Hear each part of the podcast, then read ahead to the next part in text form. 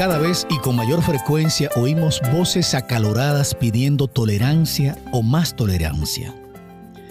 Pero, ¿qué significado tiene esta palabra? ¿Por qué se invoca la tolerancia de una forma tan apasionada?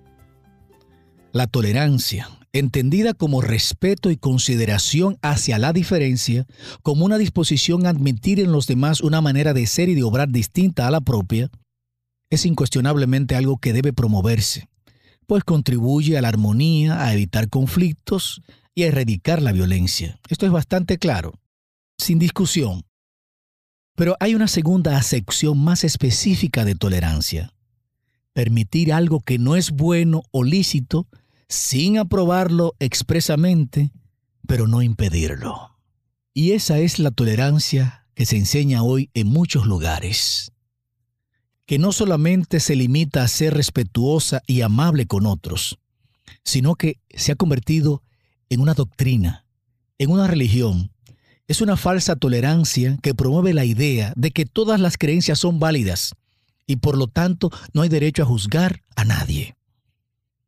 Esa tolerancia que se promueve hoy es una doctrina que no tolera a quienes la cuestionan condena a cualquiera que proclama la verdad absoluta y bíblica, mientras proclama la validez de todas las creencias, rechaza como anticuada y extremista al cristianismo. Es absurdo sostener que todo el mal debe tolerarse, pues eso no es tolerancia, eso es anarquía y caos.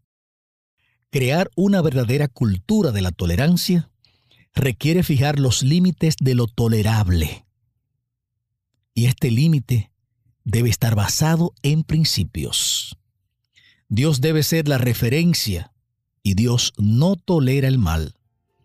No te dejes engañar por esta falsa tolerancia que se predica.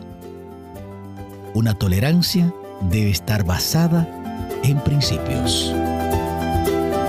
Miqueas Fortunato te invita a tomar mejores decisiones. Hasta la próxima.